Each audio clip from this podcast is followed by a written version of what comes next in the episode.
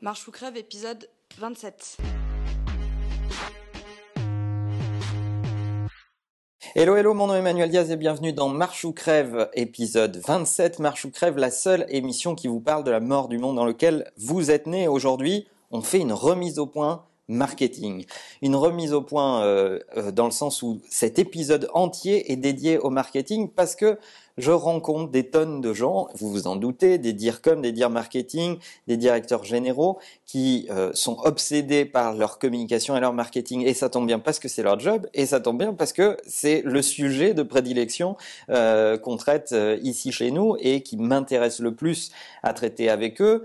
Mais pour autant, euh, je vois des tonnes de gens continuer à marketer comme il y a 10 ans ou 15 ans ou 20 ans avec les bonnes habitudes, les bons plans classiques. Quand on fait ça, il se passe ça. Le plan média, tu le bouges pas trop parce que celui d'il y a 2 ou 3 ans, il avait bien marché, donc on va refaire la même chose.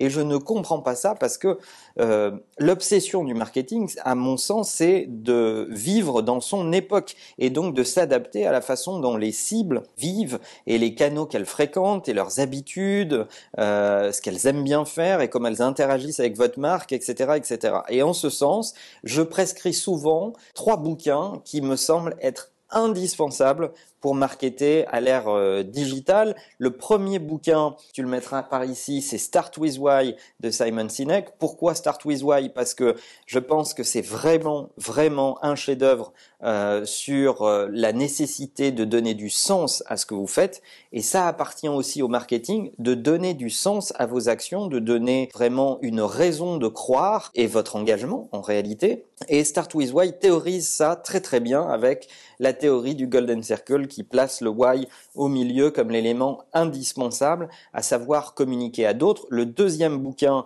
c'est euh, celui de Seth Godin, Permission Marketing. C'est pas un bouquin très neuf, mais il est encore totalement d'actualité et si vous n'avez pas lu Permission Marketing, eh bien vous ne pouvez pas marketer euh, en 2016, c'est impossible. Je vois pas comment vous pouvez faire et euh, ça théorise le fait que en demandant l'autorisation aux gens de vous donner un bout de data ou, de désigner un canal qui va leur plaire euh, pour interagir avec eux, eh bien vous aurez de bien meilleurs euh, résultats que si vous essayez de spammer comme des bourrins et si vous essayez de rentrer à coups d'épaule dans la porte, même quand on vous a pas donné l'autorisation euh, de le faire. Et puis le dernier, c'est évidemment Thank You Economy de, Gary Vaynerchuk. Je pense que c'est pas son best-seller d'ailleurs, mais c'est pourtant, à mon sens, le bouquin le plus le plus important qu'il ait écrit et que vous devez absolument lire parce que si vous n'avez pas lu ce, ce bouquin, vous ne comprendrez pas pourquoi storyteller votre marque,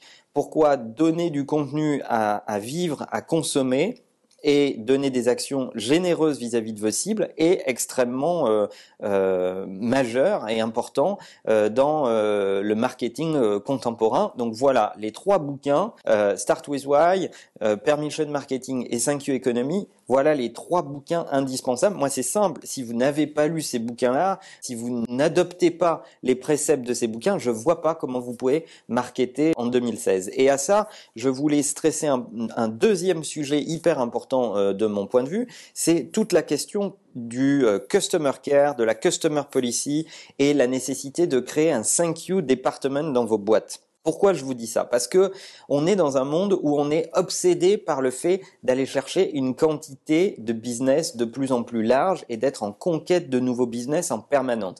Les boîtes sont moins préoccupées par le fait de euh, entretenir des relations profondes avec leurs clients, des relations durables, des relations vraiment euh, dans la durée, et euh, sont obsédés par le fait de gagner un nouveau client, produire ce qu'elles ont promis et à, délivrer, et hop, gagner un autre client, et n'entretiennent pas une forme de relation dans la durée. Pour autant, il y a une étude de Bain qui date de quelques années et, et, qui a été revisitée et remise à jour il y a peu, qui démontre que 5% euh, de rétention euh, de clients en plus dans votre business, c'est en fonction des industries entre 25 et 95% de profit en plus à la fin de l'année.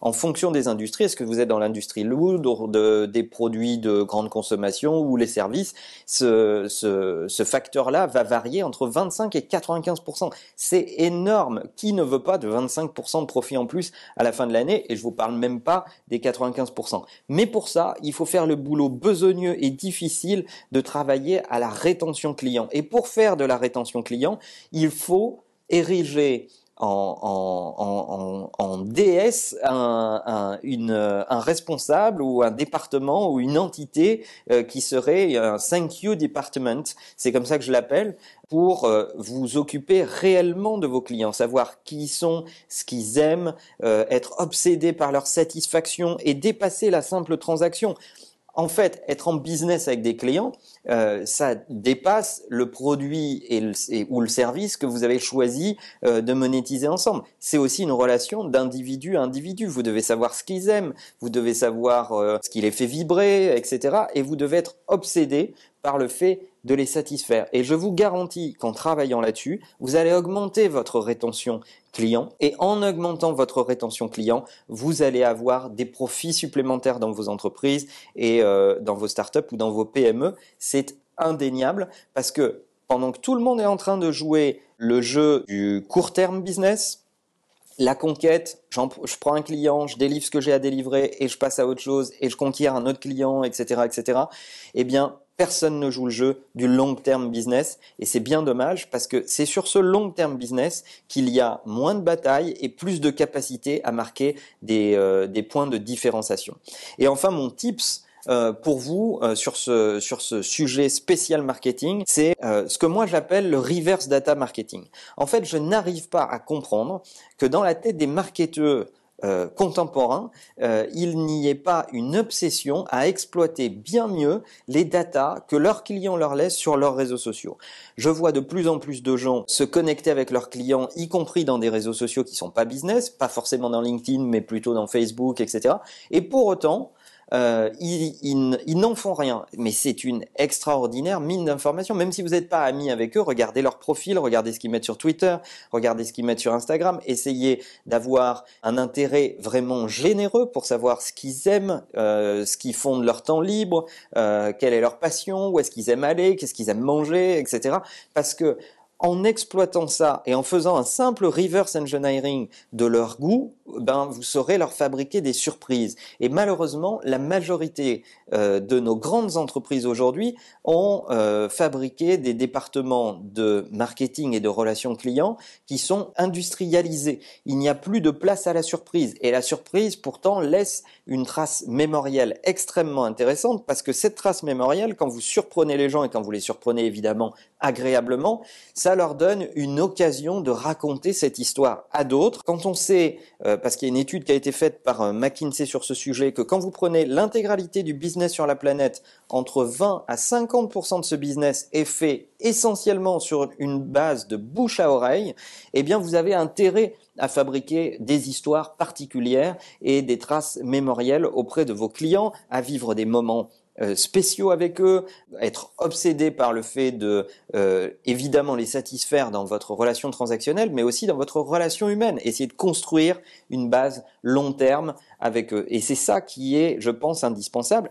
On comprend bien que c'est difficile pour les grosses boîtes de répliquer ce modèle à grande échelle, bien que les exemples de Zappos viennent prouver le contraire. Quand, euh, quand on a envie de le faire et quand on est déterminé à le faire, eh bien, on peut le faire à grande échelle. Et j'encourage toutes les grosses boîtes à réfléchir à, euh, à ces sujets-là. Donc, euh, si je résume, point 1, on va essayer de marketer pour aujourd'hui et lisez de toute urgence ces trois bouquins qui vont vous rephaser face au marketing contemporain.